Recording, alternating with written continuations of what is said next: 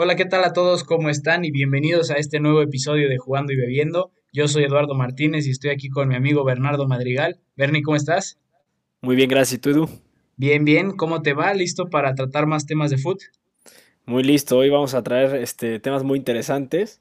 Primero vamos a hablar de, de los resultados de la semana pasada, que como anticipamos iba a haber unos partidos muy interesantes y así fueron. Eh, y resultados sorprendentes. Después vamos a hablar un poco sobre el mercado de transferencias que se viene, eh, bueno, que sigue en progreso ahorita y que acaba hasta el 31 de enero. Y finalmente vamos a hablar sobre pues la irrupción de los clubes estados en el fútbol europeo, ¿no? Pues sí, excelentes temas. Vamos a ver cuántos partidos no le atinamos y a cuáles sí.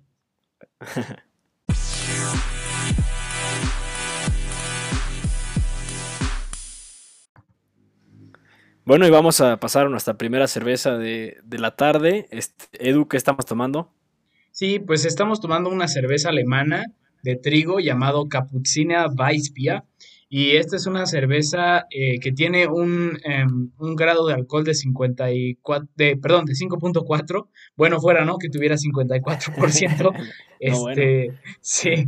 Tiene varias variedades, tiene Pilsner, tiene, tenía una de Navidad. Entonces es bastante interesante la cerveza es este, tiene pues bastante sabor afrutado, que es típico de, pues, de la alta fermentación, ¿no? Y como todas las buenas cervezas alemanas, también sigue la ley de pureza de 1516, de la cual ya hemos hablado anteriormente, ¿no?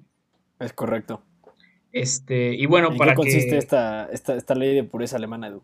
Sí, exactamente, a eso voy. Em, esta ley, y, mira que, que, lo tienen este, hasta el día, ¿no? Fue decretada el 23 de abril de 1516, ¿no? Casi no se nota que lo estoy leyendo. Y, este, y esto lo, decretó Guillermo IV de, del estado de Baviera. Y este, bueno, esta, esta ley establece que solamente puede tener tres ingredientes la cerveza, agua, cebada y lúpulo. Y, este, y se cree que es la primera regulación de un alimento, ¿no? Ok, ok pues muy interesante. Al fin ya, ya sabemos la historia de la ley de pureza que tanto hemos mencionado. ¿Y qué, qué historias nos tienes relacionada con esto? Pues es una cosa bastante corta y bueno, es la historia un poco del Oktoberfest y una tradición bastante interesante, ¿no? Que tiene el Bayern München, que es de ahí de la región de, de, este, de Baviera. Tienen ahí su celebración en septiembre que le llaman el Wiesen y pues básicamente lo que hacen es van los alemanes y toman cerveza, ¿no? Y el, y el este, Bayern Múnich, que como es de la región y es bastante tradicional, pues acata esta tradición también. Ok. Y bueno, vámonos con nuestro primer tema de, del podcast. Y estos son los mejores partidos de la semana que acaba de pasar, Bernie. Entonces, ¿con cuál empezamos? Sí, pues este, como bien dijimos la semana pasada, este, esta semana iba a estar intensa, ¿no? Partidos muy decisivos. Y pues, ¿por qué no empezamos con el primero en orden cronológico que ocurrió el martes, o el primero más importante, digamos, porque siempre hay, siempre hay fútbol, pero este es un partido relevante, que es donde el United este, pues, se enfrenta al Burnley, ¿no? ¿Y qué pasó y por qué es importante este resultado, Edu? Sí, pues fue un partido difícil. El Burnley es un equipo que juega eh, bien organizado y bastante defensivo. Entonces le costó trabajo al, United pues, pues romper con esa defensa, ¿no? Y al final lo logran con un buen gol de volea de Paul Pogba. Y lo importante aquí es que se ponen de líderes en la tabla, tres puntos adelante del segundo lugar Liverpool, para enfrentarse ahora el, el domingo al Liverpool para ver si se quedan con el liderato o vuelven a caer empatados, ¿no? Entonces, un buen partido. No sé qué piensas tú de este tema. Sí, pues eh, partido muy decisivo, muy importante y como bien lo, decía algún entrenador, no me acuerdo ahorita el nombre, desgraciadamente, pero decía, partidos así son los que definen ligas, ¿no? Porque luego los partidos importantes es donde todo el mundo le pone atención, pero partidos así, estos que se complican contra equipos que quizá no daban el nombre como para quitarle puntos a un equipo grande y terminar sacando estos resultados es muy importante para ganar las ligas. Entonces, bueno, es un paso importante. Vamos a ver qué pasa este fin que se enfrentan juntos. Y como dije la semana pasada, o sea, creo que este es momento de mostrar este, consistencia, ¿no? Sabemos que están en una buena racha, pero el punto es que se mantengan así hasta junio que acaba la temporada, porque siendo la Premier tan competitiva así como la española y la italiana, eh, dos, tres partidos que se distraigan y, prácticamente pues, pierden una liga, ¿no? Como ya el Tottenham un poquito. Sí, exactamente, así lo dijo Solskjaer también. Dijo, nadie recuerda al equipo que estaba en primer lugar después de 17 partidos. Entonces, como bien lo dices, tiene que haber esa consistencia y tienen que ganar este partido contra el Liverpool para ver si pueden mantener el liderazgo, ¿no? Entonces, ¿qué te parece si pasamos ahora a la Liga Española y nos platicas un poco del Atlético contra el Sevilla? Sí, bueno, pues enfrentaron estos dos, este, pues titanes, ¿no? Digamos, son dos equipos muy grandes que han estado muy bien últimamente y sobre todo el Atlético.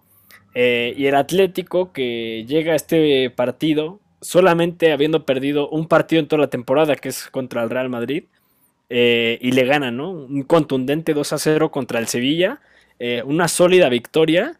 Y bueno, el Atlético parece que no pierde, ¿no? O sea, parece que solamente se achica contra el Madrid, como ya es costumbre, pero parece ser que este, aún si pierde ese partido, como que del resto lo va a ganar y eso puede ser suficiente como para ganar la liga, ¿no, Edu?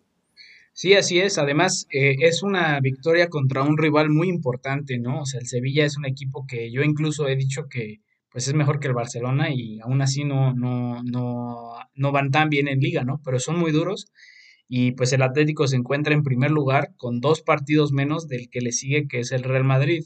Entonces, yo te pregunto a ti, Bernie, ¿qué tendría que hacer el Madrid o el Atlético de forma negativa para que se cerrara un poco esta distancia?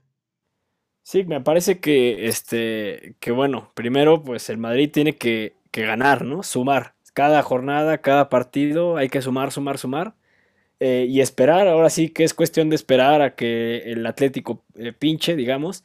Eh, se ve muy difícil que el Atlético gane todos los partidos de aquí a final de temporada, entonces es cuestión de seguirle el paso y aprovechar las oportunidades cuando se presenten, ¿no?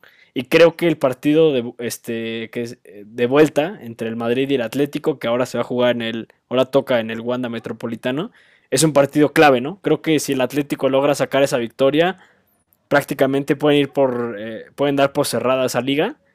Eh, y sería pues la segunda liga de la era de este Cholo Simeone. Alguien que hace un par de temporadas ya lo cuestionaban porque parecía que su estilo ya estaba a punto de caer y al parecer ahora pues va a poder sacar una liga.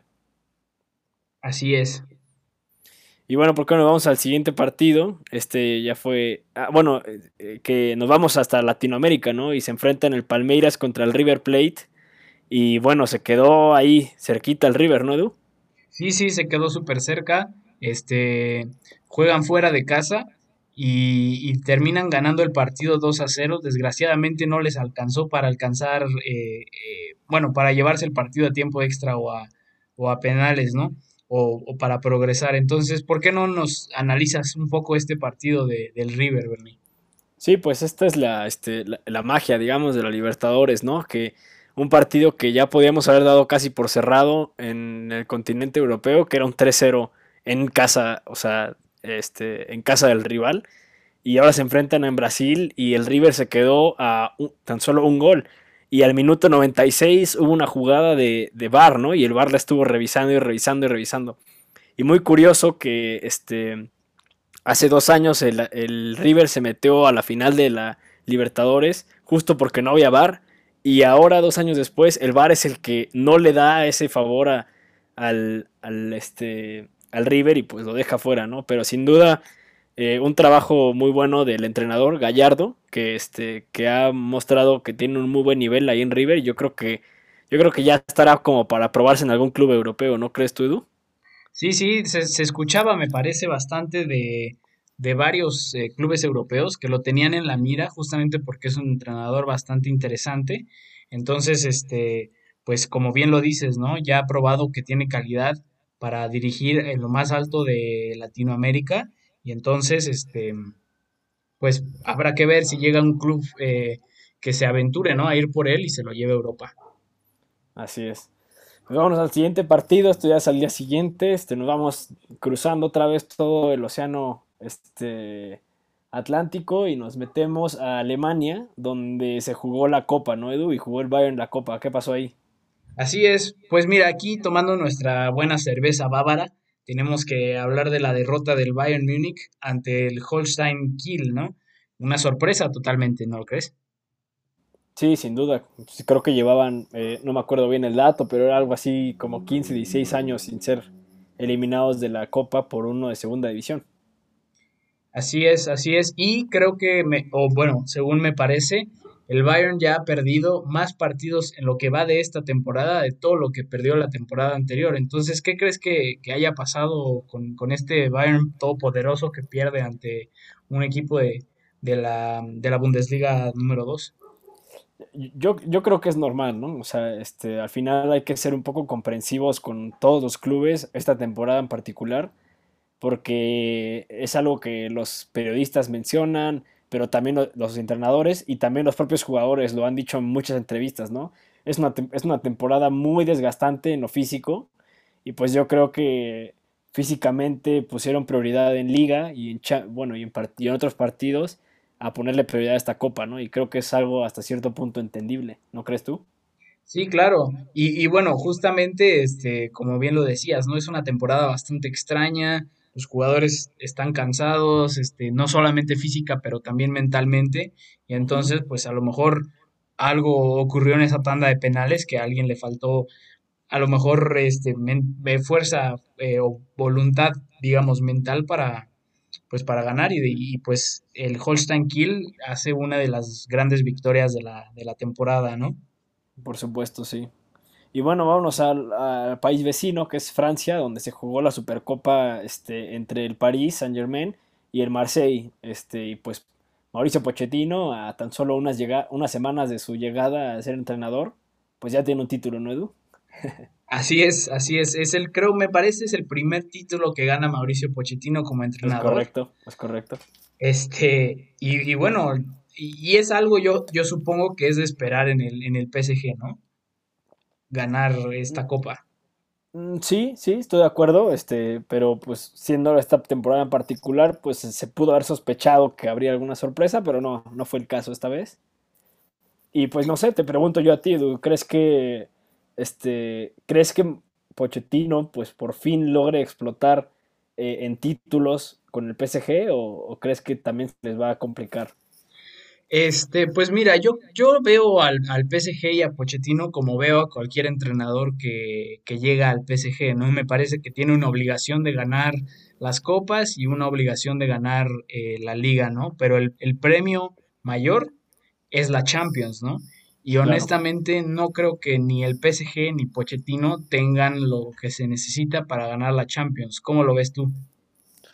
Sí, este, con el plantel actual tampoco me da la impresión de que pueda lograrlo.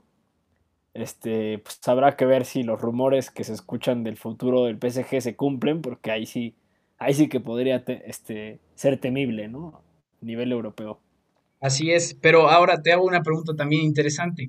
Pochettino firma un contrato por 18 meses solamente eh, un contrato relativamente corto, ¿no? Para los estándares de, lo que va. ¿Crees que esto sea más de el PSG de decir, le dimos contratos largos a dos entrenadores que ya nos funcionaron?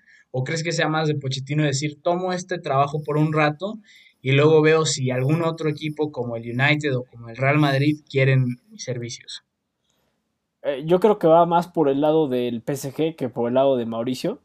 Eh, creo que el PSG se está blindando así de tener casos como lo ha ocurrido en el pasado, por ejemplo, con este. Pues con Neymar, por ejemplo, ¿no? Que lo fichó por una cantidad de años muy larga y pues quizá hubiera preferido que fuera un poquito más corta. Y, bueno, al final, no sé, pues eh, es un entrenador, como te habías dicho, que, que no había ganado nada, ¿no? Sin duda mostraba un buen nivel, ¿no? Y un este, y un estilo de juego muy interesante, pero no había ganado nada. Y pues el, el PSG hace esta apuesta por él, pero el PSG pues no está aquí como para jugar bonito, ¿no? El PSG viene aquí por los títulos.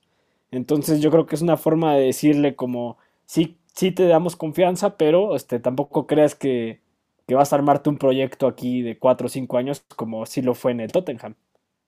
Claro, claro. ¿No y bueno, por, sí, claro, por supuesto. O sea, es un equipo que exige mucho más, ¿no? Y me parece que también le van a exigir en 18 meses que haga mucho más de lo que hizo en el Tottenham, ¿no? Correcto. Entonces, ¿por qué no brincamos de nuevo al otro lado del charco y nos platicas qué pasó entre el Santos y el Boca. Sí, pues este, este, resultado era un poco menos esperado, la verdad. bueno, también era inesperado. Este, y el Santos gana 3-0, ¿no? Al Boca Juniors y el Boca Juniors no logró meter ni las manos. Le dieron un repaso monumental y el Santos tiene jugadores jóvenes, ¿eh? prometedores.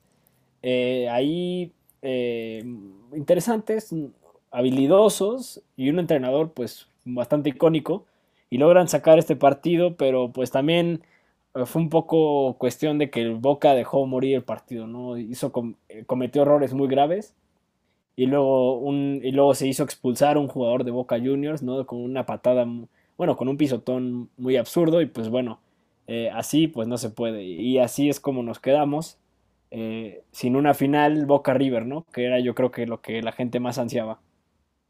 Así es, nos, nos quedamos sin final argentina, pero tenemos este final brasileña.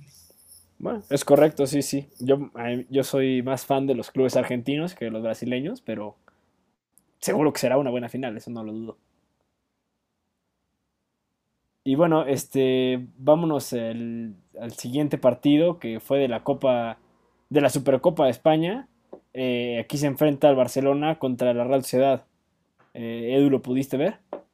Sí, fíjate que sí lo vi, pero estoy muy decepcionado con el resultado. Estoy triste mi, me dolió en, las, en las predicciones de la semana pasada porque no le atiné a ninguno de los dos. Eh, yo veía bastante, con bastantes posibilidades de, pasar a, la Real Sociedad y al final es el Barça eh, con gol de Frankie de Jong, pues, eh, bueno, en penales al final, pero logran llegar a, a, la final, ¿no? Entonces fue un partido pues bastante peleado, ¿no? Pues termina 1-1 y se va hasta penales. Eh, y bueno, es el Barça el que se va a la final. ¿Tú cómo viste ese partido? Sí, me pareció que, bueno, pues sí, un buen gol, un buen gol de Frankie de Jong, la verdad es que este, muestra mucha calidad. Y, y bueno, em, lo empata, ¿no? Eh, Oyarzábal de penal. Y, la verdad es que al final el, parecía que el partido lo iba a terminar sacando la, la Real Sociedad por, por, la entrada de Jan ¿no? Pero nuevamente Ter Stegen, pues este, imbatible, ¿no? imbatible no solo en el partido, sino también en los penales, que paró los dos primeros penales que tiró la Real y pues ya era casi una condena eso y lo termina sacando este, el Barça. Sí, pasan a la final, pero yo sigo diciendo que pues este equipo todavía tiene muchas dudas, ¿no? Y, y sobre todo, pues Grisman. Grisman no marcó gol, Grisman falló el penal en la tanda de penales.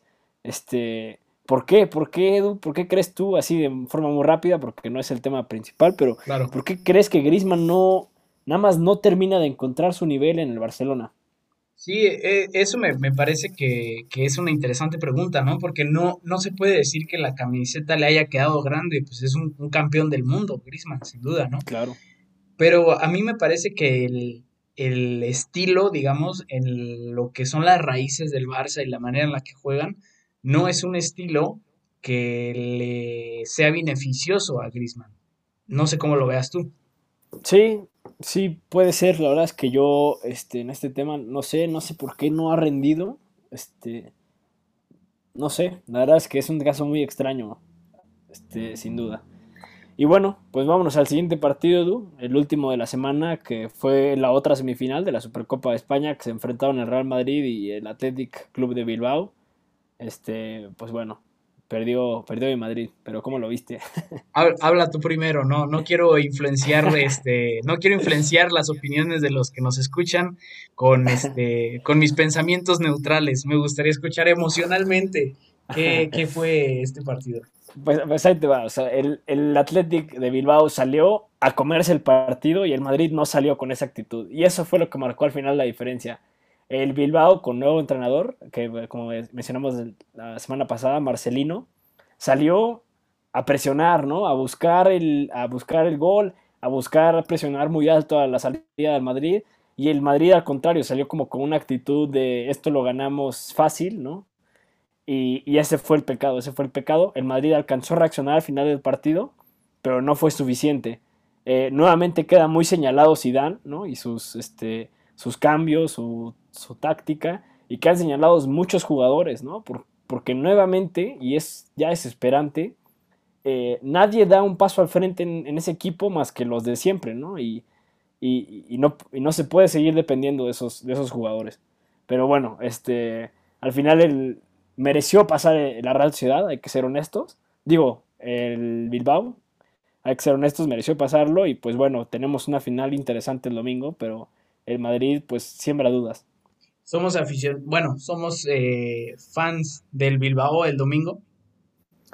Eh, yo sí, yo no particular sí, pero este, tú eres libre de irle al, que quieras. yo creo que yo también, porque me gustaría que un equipo eh, distinto, pues ya sé que obviamente se dan estas cosas no muy seguido porque el Barça y el Madrid son los mejores de España, pero me gustaría que el Bilbao este, se llevara la copa. Sí, sí, sí, sin duda.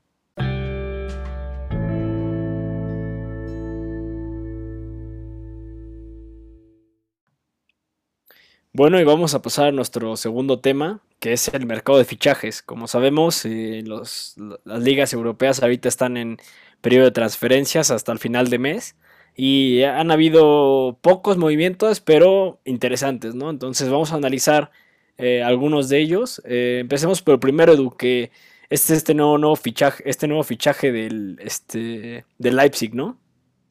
Sí, así es. A todo el mundo le encanta hablar de fichajes, entonces pues tenemos que mencionarlo, ¿no es así? Sí, es correcto. Este, y este, y nos vamos con un personaje que pues cuesta trabajo pronunciar su nombre, pero es un gran jugador, se llama Dominic Sloboslai, me parece, o Slobosly, no estoy muy seguro de cómo se pronuncia. Y, bueno, es este jugador húngaro que juega de 10 y que estuvo perseguido por el Arsenal por mucho tiempo y al final hace este pues una transferencia de 20 millones de, de euros del Red Bull Salzburg al RB Leipzig, que pues dice que no es lo mismo, ¿no? Pero ¿por qué no nos comentas qué te parece esta transferencia de, una, de un Red Bull al otro? Sí, pues este, yo creo que algo hubo ahí, pero este, a mí me llama un poquito más la atención el hecho de que el jugador, este, joven y prometedor como lo es, haya escogido el proyecto de Leipzig antes que el proyecto del Arsenal, ¿no? O sea, eso quizá nos está eh, mandando un mensaje. Un, el, Leipzig se está posicionando como un equipo eh, que te puede potencializar mucho como jugador y que está en un proyecto interesante para jóvenes. Y eso puede marcar una diferencia, ¿no crees? Sí, claro, tienes toda la razón, ¿no? Pues porque hemos visto cómo salen jugadores como ahora Dayot Upamecano, que lo, también lo quieren muchos eh, equipos grandes europeos, y me imagino que Dominic eh, tomó esta idea también de ir a Leipzig y crecer para después pasar a uno de los cinco grandes de Europa. Sí, exactamente. Y este, bueno, ¿por qué no vamos con el siguiente fichaje, Edu? Ok. Este, este nos, vamos con el fichaje de Dembélé, si te parece. Ok, me parece bien. Este, sí, pues el, el, el Marseille, me parece, si no me equivoco, acaba de prestar a su jugador hasta final de temporada, a su delantero, es eh, Dembélé, ¿no? O Dembélé, no sé cómo se... No sé dónde esté el acento, la verdad, discúlpenme. Eh, pero bueno, el, punto es que este jugador que, que si bien en las dos pasadas temporadas tuvo un buen rendimiento, ¿no? Creo que entre las dos temporadas había marcado como 40 goles. Eh, esta temporada solo había logrado marcar dos, ¿no? Y llega un Atlético de Madrid que, lo, que lo buscaba para reemplazar a Diego Costa, que, como sabemos rescindió contrato. Eh, y bueno, me parece pues, una apuesta interesante, ¿no? Porque era un jugador que, que mostraba gol, ¿no? Que mostraba potencial y, esta temporada se frenó y el Atlético pues en la posición cómoda en la que está, pero con la misma exigencia, con una exigencia aún mayor que en el Marseille, puede que dé resultados, ¿no crees, Edu? Sí, claro, y, como bien lo dices, ¿no? O sea, era un jugador que estaba marcando muchos goles y, y, la verdad es que mis respetos para Dembélé, ¿no? Porque decide pasar de una liga que es la francesa, que como sabemos tiene un nivel más bajo, a una liga española que tiene un nivel de dificultad este, pues bastante más alto que la francesa y a un equipo que no marca muchos goles, ¿no? Entonces, ¿tú crees que él sea lo que les falta para empezar, para pasar de ese 1-0 clásico de Cholo a un tal vez 3-0 o a poder ganar 4-1 o algo así? Mm, no, no lo sé. Yo creo que no. Mi respuesta corta sería que no. Este. Sí tienes mucha razón cuando dices que el Atlético es un equipo que pues no tiene muchas llegadas, digamos, ¿no? Es uno de esos equipos que le exigen a su 9 que si tienen dos en el partido, una la metan seguro, ¿no? O sea, no, no van a tener 10 oportunidades para meter gol, sino que tienen pocas y hay que aprovecharlas. Eh, pero creo que llega al Atlético en un rol diferente. No llega, según entiendo yo, a ser el que marque la diferencia. Llega a ser el que entre al minuto, no sé, digamos, 60 por Suárez. Entonces, eh, creo que su rol, si lo asume bien y, lo y, se, y se echa la responsabilidad al hombro, podría llegar a sacarla, ¿no? Que es un, es un delantero que te rinda 30 minutos. Entonces, eh, pues yo creo que es una buena oportunidad, muy buena oportunidad para él, ¿no? Un equipo que está a punto de ganar una liga y que, y que siempre ha producido jugadores buenos, eh, le está dando la oportunidad de jugar varios minutos eh, en esta liga. Entonces creo que es una buena oportunidad, ¿no crees? Sí, sí, por supuesto. Entonces, ¿por qué no de un 9 nos pasamos a otro? ¿Y por qué no nos dices qué pasó con, con Luka Jovic? ¿Por qué no se no, no se asentó pues en el Real Madrid y qué significa este, este, esta transferencia o préstamo al, al Eintracht. Sí, pues este, después de una temporada y media en el Real Madrid, regresa al Frankfurt, ¿no? Que el Frankfurt lo, lo vendió al Real Madrid por 60 millones de euros y ahora lo, lo, recuperan de forma pues gratuita, ¿no? En préstamo al final, no, no, no es compra, pero es en préstamo. Pero creo que lo importante de esto es mostrar pues que el, o sea, el, Frankfurt no mostró el, digo, perdón, Jovic, no mostró el nivel que se le exigía en el Madrid, perdió la confianza de su entrenador, que es Zidane, y, y, sin la confianza pues no ha rendido nada, ¿no? O sea, creo que lleva dos goles desde su llegada al Real Madrid, eh, ha sido un, un, mal jugador, hay que mencionarlo así, con, hay que decir la verdad. Y yo creo que esta transferencia directa al, a su ex equipo es una forma del Madrid, una forma de desesperar al Madrid, de, decir, a ver si ahí recupera lo que nos, lo que nos gustó y por lo que lo fichamos. Eh, ¿Tú crees que, que recupere el nivel Jovic o crees que ya es un caso eh, perdido?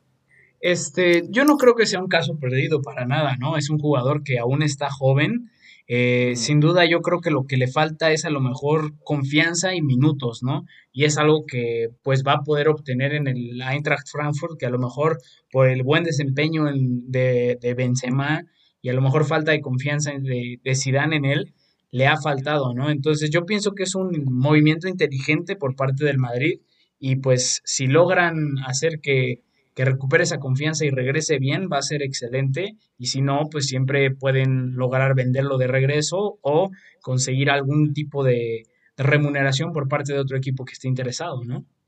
Sí, eso justamente te iba a preguntar, ¿crees tú que sea una maniobra de, este de Florentino de que Jovic eh, pues recupere su valor o recupere algo de su valor para sacarlo en verano? ¿Crees que sea algo así? Sí, sí, yo creo que es algo bastante, pues bastante común con, con este tipo de fichajes que a lo mejor no funcionan y que, que pues por ahora se necesita recuperar dinero, ¿no? Entonces yo creo que es una cosa inteligente del Madrid, ¿no? Si logra mostrar lo que mostró y regresa bien, es un buen movimiento. Y si logra mostrar algo y alguien lo quiere contratar, también es un buen movimiento, ¿no? Tiene razón, tiene razón. Es correcto. Entonces, eh, ¿por qué no pasamos a la siguiente transferencia? Y esta es la compra del United de Amad Diallo del Atalanta. Entonces, ¿qué te parece este fichaje? Pues eh, tú, tú, platícalo primero, como, como, como, me dijiste hace rato a mí. lanzándome, lanzándome las, este, inesperadas, exacto, la inesperada responsabilidad. Este, pues mira, a mí me parece un fichaje interesante. Eh, el United lleva mucho tiempo necesitando un extremo derecho que no ha obtenido.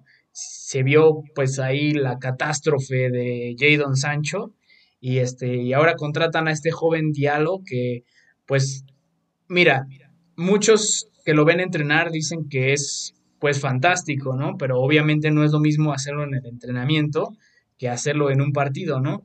Entonces, yo creo que es un jugador que, que va a entrar al primer equipo pues por partes y que va a ser un proyecto de Solskjaer, ¿no? Para poder crecer, si es que Solskjaer continúa con el equipo y pues esperemos que pueda ser el, el extremo derecho del United por muchos años, ¿no? Sí, estoy de acuerdo. Este, creo que era una pieza que quizá le faltaba un poquito al United. Este, pero creo que viene un poco a competir, no sé, a ver si qué opinas tú, pero viene como un poco a competir con Greenwood, ¿no? Que si bien no es extremo derecho, pues como que sí más o menos adoptaba esa banda.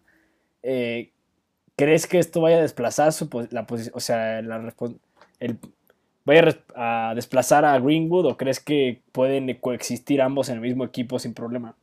Sí, pues mira, e, eso que, que no, no, ni se me ocurrió ahorita comentarlo, entonces qué bueno que lo, que lo mencionas. Este, yo creo que viene también en parte, más que a, reemplazar o a, o a, coexistir con él, viene a empujar, ¿no? A Greenwood al siguiente nivel, porque hemos visto un, un, poco una caída de, de Greenwood, ¿no? Y Solskjaer, a mí me consta que lo quiere a Greenwood en medio y a lo mejor llegamos a ver Rashford, Greenwood, eh, Diallo en algún momento que sería este pues excelente, ¿no? Pero yo te quiero preguntar una cosa. ¿Qué piensas tú de la compra de un joven de 18 años por 20 millones que solamente ha jugado 40 minutos de fútbol profesional?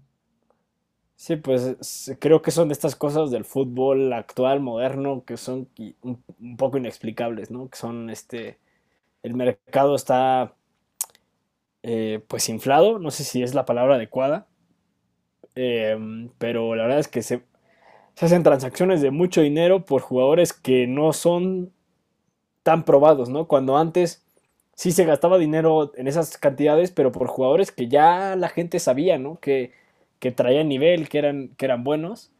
Eh, y ahora no, ahora cualquier promesa puede ser vendida a, esa cantidad de, de, dinero. Y pues creo, creo al final que eso no lo hace bien, ¿no? Ni al jugador, porque este. Porque ningún jugador joven tendría que sentir la presión de que costó 20 millones de euros. Eh, y tampoco al equipo, porque hace que los equipos arriesguen menos eh, en, en, darle oportunidad a jóvenes, ¿no? Porque, eh, pues ahora con esto, pues como que ya, ya, no, ya no te arriesgas a fichar al, joven promesita de tal cantera porque te va a costar en 30 millones. Entonces reduces tus oportunidades y eso pues solo es, solo es un mal, ¿no? ¿No crees? Sí, sí, por supuesto, estoy de acuerdo. Y entonces vámonos al último fichaje de la noche. Eh, háblanos eh, de Takefusa Kubo. Sí, este, este jugador joven, prometedor todavía, eh, del Real Madrid, es pues, propiedad del Real Madrid, este, que estaba prestado en el Villarreal, pero tenían un acuerdo, creo que no explícito, pero sí como pues verbal, ¿no? Entre el Real Madrid y el Villarreal, de que le iban a dar minutos, ¿no? Que es al final el motivo por el que lo cedieron a, Cubo, que pudiera gozar de minutos, rendir a mejor nivel para después regresar al Madrid y ya tener calidad como para jugar en el primer equipo o por lo menos ser banca. Y el Villarreal no le estaba dando esa oportunidad. Creo que el Villarreal se encontró eh, con, bueno, está rindiendo un nivel fantástico ahorita en liga y no quiere arriesgar. Eh, Emery no quiere darle minutos a él, prefería irse por la segura. Y, bueno, al final Madrid pues hace la transferencia, lo manda al, al Getafe, que el Getafe, si bien no es el mismo nivel que el Villarreal, pues sí es un equipo competitivo, ¿no? Es un equipo que la temporada pasada, hace dos temporadas creo, no, sí hace dos temporadas se logró clasificar a Champions League incluso. Eh, y es un equipo que trabaja, trabaja mucho y creo que eso le va a venir muy bien, ¿no? Ataque Fusa, ¿no crees tú? Como ya es costumbre seguir tomando pues una segunda chela en este podcast, eh, pasamos a, a, una con un nombre que siempre se me olvida, pero Bernie, ¿por qué nos platicas más de ella? Sí, este, esta cerveza se llama Fauna Hazy Lycan o Lican, la verdad es que no sé cómo se pronuncia eso. Eh, y es una cerveza mexicana, ¿no? De, una cervecera eh, de Baja California que se llama Fauna. Y este, tiene este estilo particular de cerveza que se llama Neipa. Que si bien ya hemos presentado en otras ocasiones eh, la Indian Pale Ale, que es el IPA, que es la que nos gusta, esta tiene una ligera modificación, ¿no? Que es que es New England IPA, ¿no? Eh, lo que lo hace especialmente distinto es que tiene, pues, un, es más aromática, tiene un color más turbio, digamos, y es más afrutada, eh, o por lo menos así se distingue un poco más en el paladar.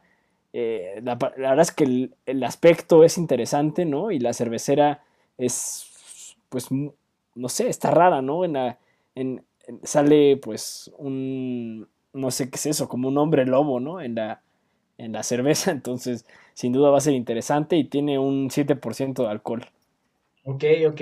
¿Y por qué no nos platicas una, una, historia de food? Sí, bueno, como les dije, esta, esta cervecera es de Baja California y Baja California pues, es un estado aquí en la República Mexicana para los que vivan fuera y bueno, muy pegado por supuesto a, California, ¿no? El propio nombre lo dice. Y un jugador mexicano que es originario de ahí es Héctor Miguel Herrera López, o más conocido como el HH, Héctor Herrera. Eh, él nació en el Rosarito, eh, Baja California, en 1990. Y es un jugador que actualmente está en el Atlético de Madrid. Em, empezó primero en el Pachuca, después se fue al Porto, donde era un titular indiscutible del equipo de, Nuno, que ahora está en el Wolves y finalmente pasa al Atlético de Madrid, donde no ha logrado consolidar su titularidad, pero ha estado presente en partidos importantes. Perdonen. Y este Herrera pertenece a esta generación dorada de México que ganó la medalla de oro en los Juegos Olímpicos de Londres 2012. Pero otro dato importante de Héctor Herrera es que él posee el récord del futbolista con la tarjeta roja más rápida de la historia de la Champions, ¿no? Tan solo en el, tan solo en el minuto 6 se ganó dos tarjetas amarillas y fue expulsado de un partido. Entonces, pues ahí, este, ahí, quedando en los libros de récords, el HH. Ok, ok, un jugador muy guapo también, ¿no? Por supuesto, por supuesto. A lo mejor ese es el que sale en la botella.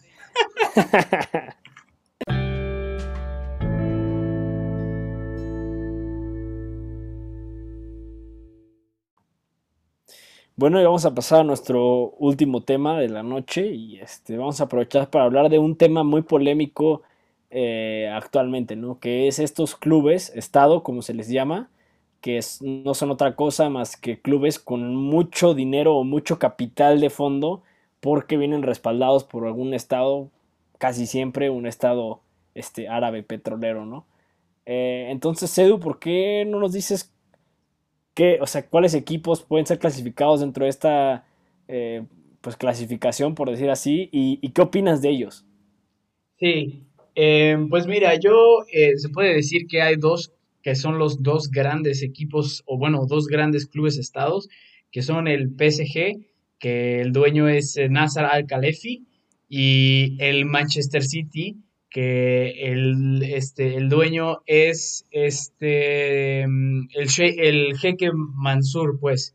Eh, y bueno, él, él, es dueño de todo Citigroup, ¿no? Y pues son básicamente estos eh, países árabes petroleros que, que compran un club y, y, lo vuelven como su juguete, ¿no? Como algo para obtener a lo mejor alguna otra cosa, ya sea prestigio, ya sea aceptación por parte de, Occidente, ¿no?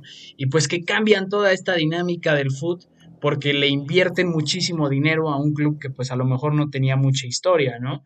Y este, y al final lo que, lo que terminan haciendo es lo que hizo el PSG con Neymar, que es inflan el mercado a proporciones que las cuales muchos equipos ya no pueden este, continuar, ¿no? Entonces, tú dime, em, ¿Qué te parece eh, esto que hizo el, PSG al fichar a Neymar? ¿Crees que, tenga que ver eh, negativamente o crees que sea algo positivo que haya otros equipos que puedan competir con los grandes? Es una muy buena pregunta. Es una muy buena pregunta, la verdad no lo había pensado tal cual. Sí creo que eh, estos clubes estados de cierta forma son, son en parte responsables de, de, que el mercado esté actualmente como está, ¿no?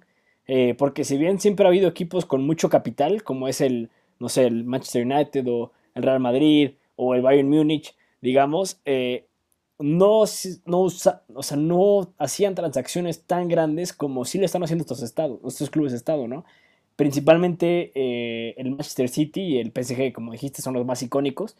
y están verdaderamente revolucionando, porque, porque no importa si hay problemas económicos, no importa si no ganan ningún título, ellos parece que tienen siempre dinero para traer nuevos jugadores y los mejores, ¿no? Del mundo.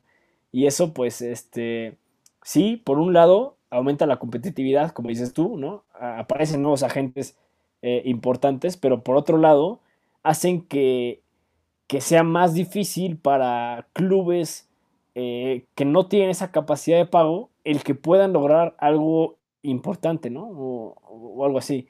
Y, era y era el siguiente punto y del cual iba a ahondar un poco más y te iba a preguntar.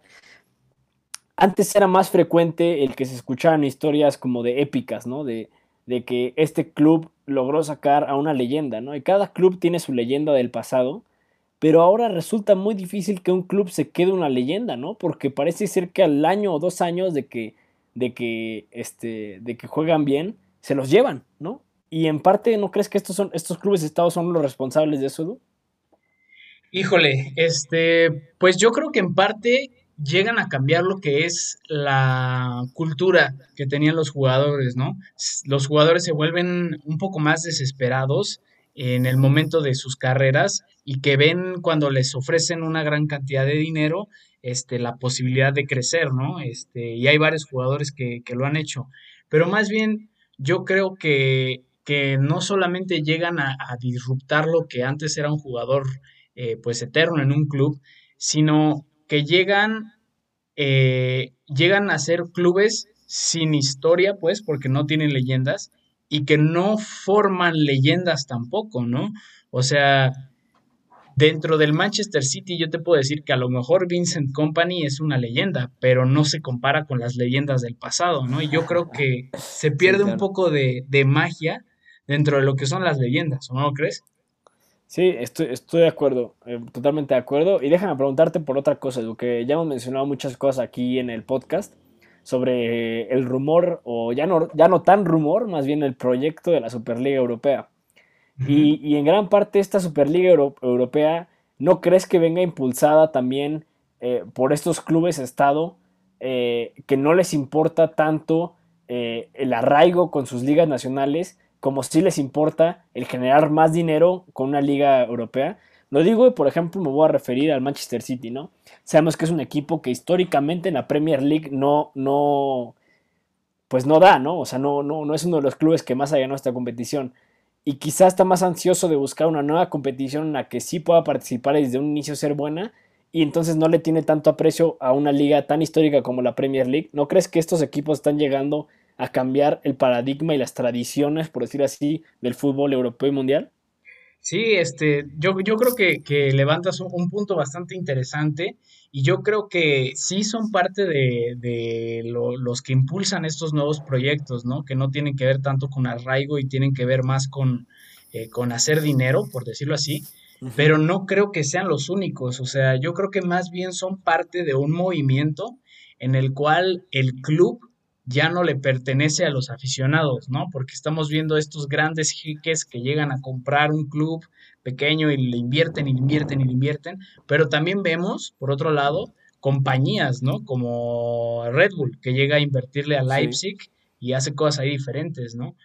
Entonces, no sé tú cómo, cómo veas esto de la, de la llegada de los, de los que pueden ser llamados nuevos dueños, ¿no? O los nuevos, eh, los nuevos, sí, los nuevos dueños, nuevos ricos del fútbol, y este, y si llegan como no solo a disruptar la, tradición, pero lo, que es el fútbol como competencia. Sí, eh, sí, totalmente. Eh, ya lo hemos mencionado tú y yo por aparte, lo menciono aquí dentro del podcast.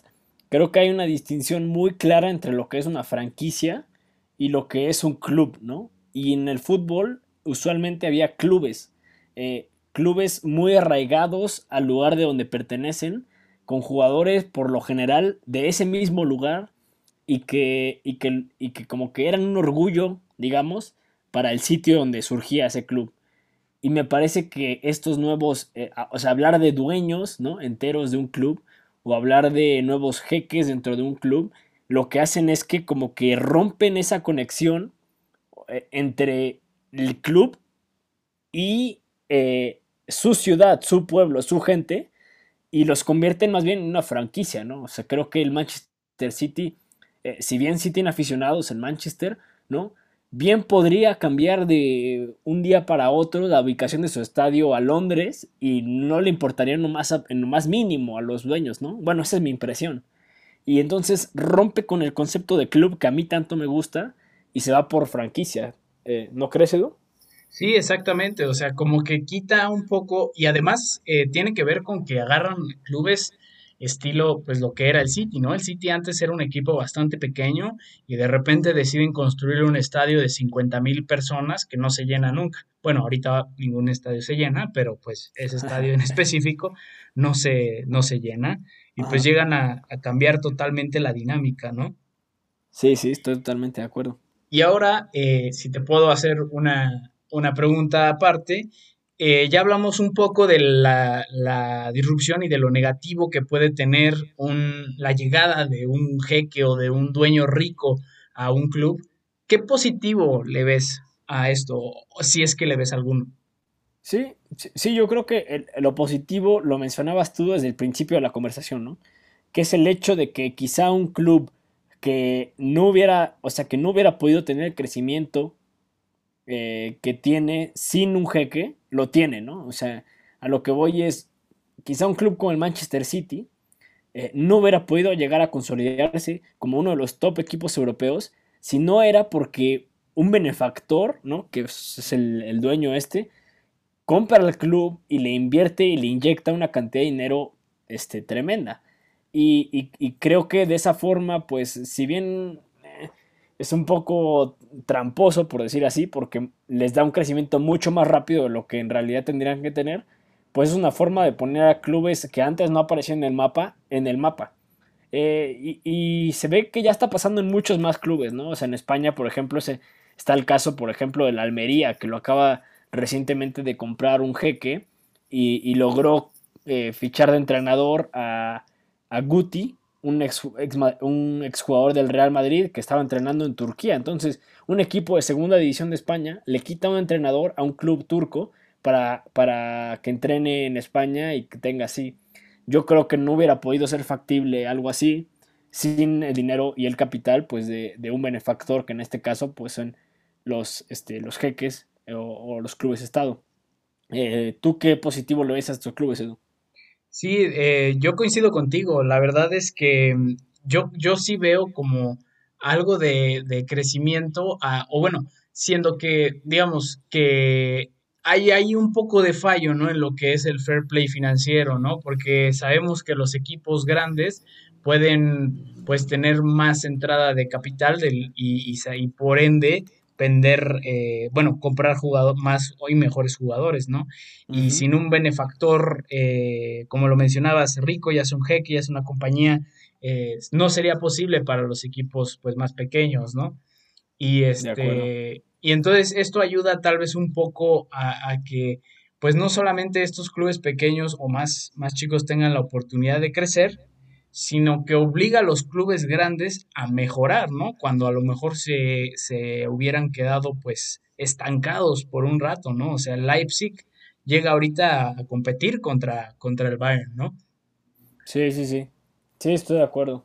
Y ahora, ya para cerrar el tema, yo te hago una pregunta eh, como final. ¿Cómo ves este asunto de que pues este, este personaje controversial del, mundo, eh, Mohammed bin Salam de, Arabia Saudita, quería comprar el Newcastle y uno de los principales eh, pues personas que estaba en contra de eso era eh, el jeque Mansur del Manchester City, porque justamente esto traería una, una competencia pues un poco, este, para ponerlo en términos generales, pues no, no, no, este, no natural o algo así, o sea, como competencia negativa, eh, porque pues obviamente habría una gran inversión. ¿Lo ves como, ok, es momento de parar a, los, a la, compra por parte de estos clubes estados ya que se sabe lo que se puede hacer?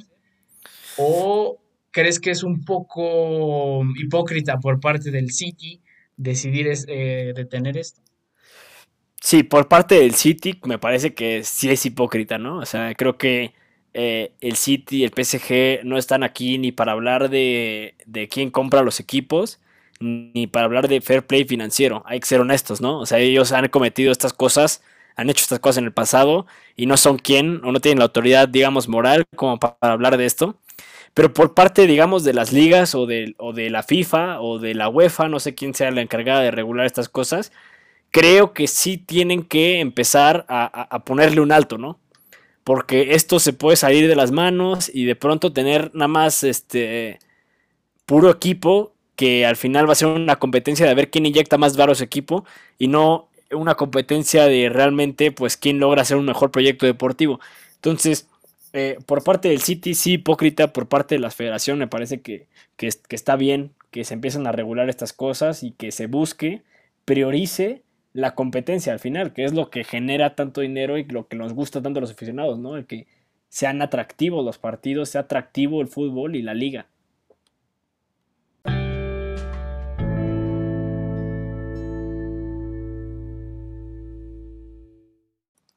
Y bueno, ahora pasamos a nuestro último segmento y este es calificar las chelas que acabamos de tomar. Entonces, Bernie, ¿qué te parecieron estas dos y por cuál te vas? Eh, pues a ver, vamos primero por la alemana. La alemana me pareció bastante buena. La verdad es que tenía pues un sabor eh, muy puro, ¿no? Y no lo digo por la ley de pureza, lo digo porque en realidad como que se distinguía muy bien, ¿no? Por ejemplo, el, trigo que, este, que mencionábamos. Eh, y es una muy buena cerveza, la verdad es que el nivel de cerveza es muy bueno. Pero la cerveza mexicana, la verdad es que tiene una cosa, un sabor único. O sea, una cosa así que, que no había probado ese sabor en ninguna otra cerveza. Eh, no me. No, no voy a decir que me encantó el sabor, pero, pero sí me gustó, ¿no? O sea, sí la volvería a tomar en alguna ocasión. Y yo creo que por originalidad, por novedad, eh, yo me voy a ir por la mexicana. ¿Tú, Edu, qué te parecieron las cervezas? Ok, ok, pues mira, las dos me parecen cervezas interesantes, muy diferentes sin duda el estilo, no, no se parecen demasiado. Eh, me parece que lo que hacen con la eh, cerveza mexicana Neipa es muy interesante, pero como tú te vas con lo nuevo, yo me voy con lo, con lo tradicional, ¿no? Entonces, me gustó mucho esta cerveza eh, de trigo. hace mucho que no tomaba una de trigo, entonces la disfruté bastante y pues yo me voy por la alemana. Hecho. Pues este, salud. Salud. Bueno, pues muchas gracias a todos por escucharnos. Esperemos que les haya gustado. Y si les gustó, por favor, compártanlo. Y recuerden que nos pueden seguir en nuestras redes sociales y comentarnos cualquier cosa. Eh, yo estoy en Twitter como arroba berniemp. Edu. A mí me pueden encontrar como Edu97 Martínez. También recuerden que pueden seguir el podcast como JYB Podcast en Twitter. Por favor, eh, suscríbanse en Spotify, en Apple Music, en lo que sea que tengan. Agradecemos su apoyo y esperemos, eh, como dice Bernie, esperemos que les haya gustado y que lo compartan con sus amigos. Nos encantaría tener a más de ustedes aquí los viernes tomando chelas con nosotros.